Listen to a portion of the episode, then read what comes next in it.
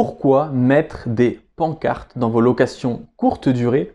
Pourquoi vous devez éduquer les voyageurs qui vont venir séjourner dans vos appartements? Il y en a pas de Stan et dans cette vidéo, je vais te donner une astuce qui va te permettre d'augmenter la durabilité et la qualité de tes appartements même si tu les exploites en courte durée. On sait tous qu'en courte durée, bah, les appartements, entre guillemets, on les soumet à rude épreuve. Les murs sont rayés, les gens prennent assez peu de soins des lits, de la cuisine, parfois même ils font pas la vaisselle, ils laissent les poubelles. On a tous reçu plusieurs fois des photos de notre femme de ménage où les voyageurs ont réellement été irrespectueux envers la femme de ménage. Et pour éviter ce genre de soucis-là, il y a quelque chose de magique, c'est comme avec les enfants, c'est comme en école maternelle, c'est de mettre des grosses pancartes moins il y a de texte et plus il y a de dessins, plus c'est efficace.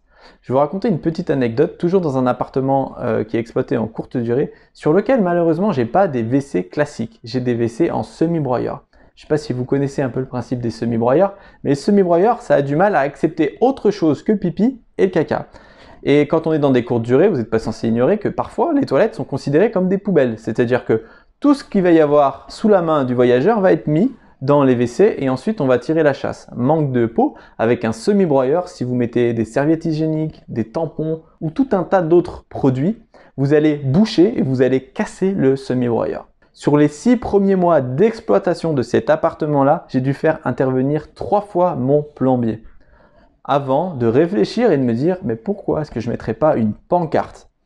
J'ai mis une pancarte à même le WC assez violente qui précisait que je prendrais la caution en intégralité, c'est-à-dire pour cet appartement-là, 500 euros de caution en cas de dégradation du semi-broyeur, à savoir, il ne faut pas mettre autre chose que du papier toilette et ce que vous avez à faire à l'intérieur des toilettes.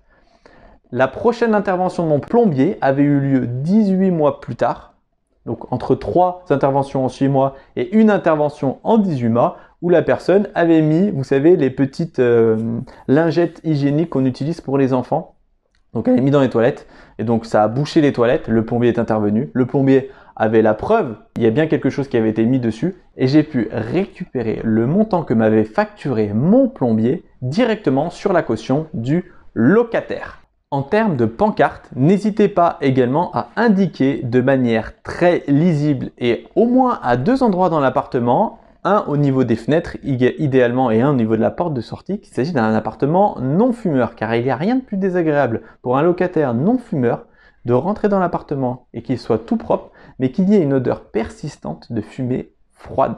Vous pouvez également mettre une pancarte au niveau de la crédence de cuisine précisant que le locataire en fin de séjour doit vider les poubelles et faire la vaisselle de tout ce qu'il a utilisé, que ce soit poêle, casserole ou assiette. La dernière chose concerne la loi Adopi. Dans un appartement, j'ai déjà reçu à mon domicile un petit courrier qui me précisait que je téléchargeais des contenus de manière illégale et que c'était un avertissement avant une prochaine sanction.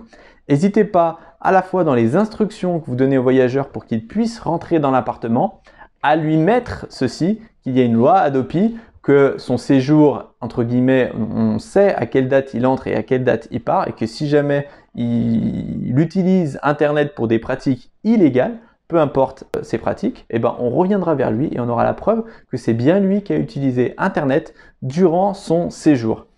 Le signaler sur le PDF d'entrée et le signaler également dans l'appartement à l'endroit où vous allez communiquer l'adresse de connexion Wi-Fi. Ça lui permettra de bien réfléchir et de le dissuader à toutes sortes de euh, j'allais dire, pratique illégale. Maintenant que les pancartes n'ont plus de secret pour vous, je vous invite à vous abonner à la chaîne pour recevoir en exclusivité toutes les prochaines vidéos autour de l'investissement immobilier, de la location courte durée ou de la location meublée. Je vous souhaite une très bonne journée et je vous dis à bientôt. Au revoir.